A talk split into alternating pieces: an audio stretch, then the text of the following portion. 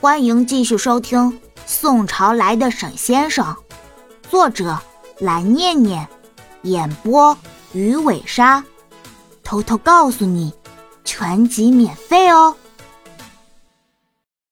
第三十五章，杨小兵和沈雪峰逃离警局后，就被警察下了通缉令，杨小兵成了杀害大学同学的凶手。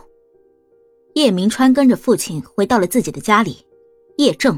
叶明川的父亲，也是前世叶明川的父亲，他就是在前世害死沈雪峰的人。他其实也早就在暗地里默默的调查沈雪峰。从他知道沈雪峰出来的时候，他就默默的关注着沈雪峰的行踪。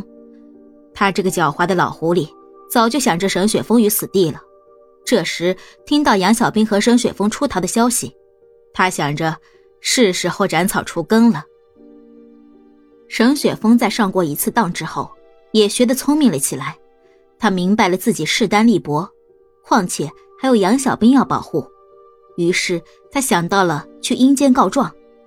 但是沈雪峰现在已经成了僵尸，僵尸是没有办法回到阴间的，这让他很是苦恼。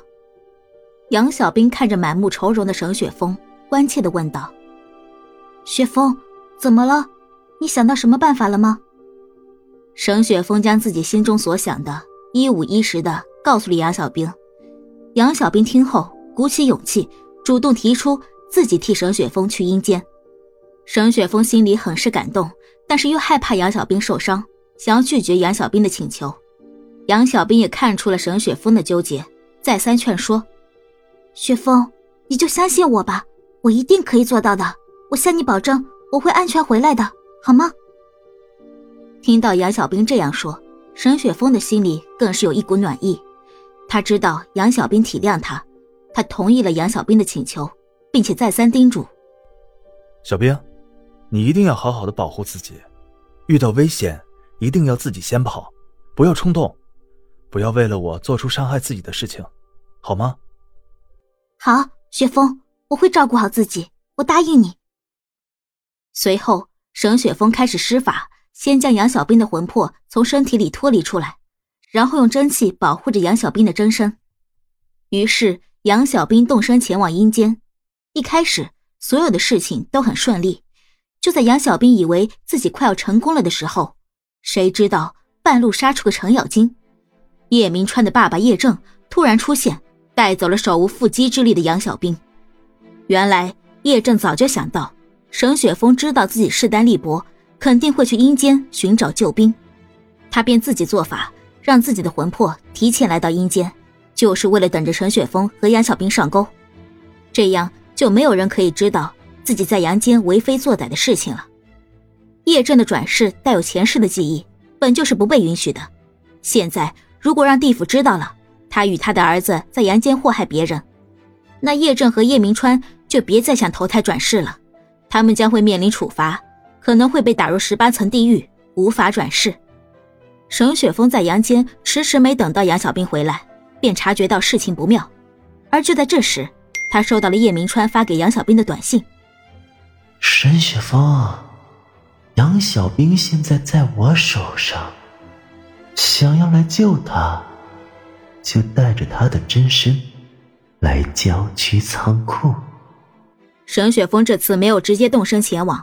他留了一个心眼儿，想到叶正、叶明川肯定会使诈，于是沈雪峰打电话到警局，和接电话的警察说，他找到了通缉犯杨小兵的线索，并且提供了具体的地址。于是警局派出很多警力，去沈雪峰留下地址的地方。而躲在郊区仓库的叶明川和叶正听到悠扬的警笛喇叭声，才知道自己中计了。很快，警方包围了这个郊区仓库。叶正知道自己势单力薄，而且手上确实还有杨小兵这个拖油瓶，无奈之下，叶正只好放出大量炼尸的僵尸来抵抗这些警力。沈雪峰默默躲在暗处，用自己的力量帮助警察对付一些僵尸。幸好路过郊区的道士罗印救了他们一群人。沈雪峰看罗印身手不凡，便把自己的事情一五一十的向罗印说明，希望罗印可以帮助他。沈雪峰告诉罗印。自己前世被叶正下毒害死，含冤成了僵尸，而此时自己女朋友的魂魄又被叶正抓走了，实在是走投无路了。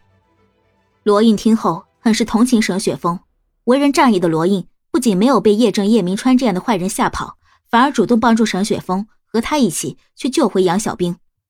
罗印告诉沈雪峰，杨小兵的魂魄必须在七日之内找到，否则他将会魂飞魄散。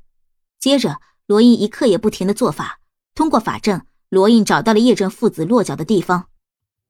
沈雪峰这次不再是一个人了，他同罗印并肩作战，一起冲进叶正和叶明川的藏身之处。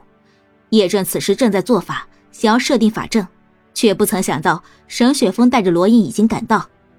由于罗印武功深厚，叶正根本打不过他，叶明川也不是沈雪峰的对手。罗印使出自己独家秘诀。想用寒冰掌打叶明川，在危机时刻，叶正快速抽身，挡在了叶明川的前面。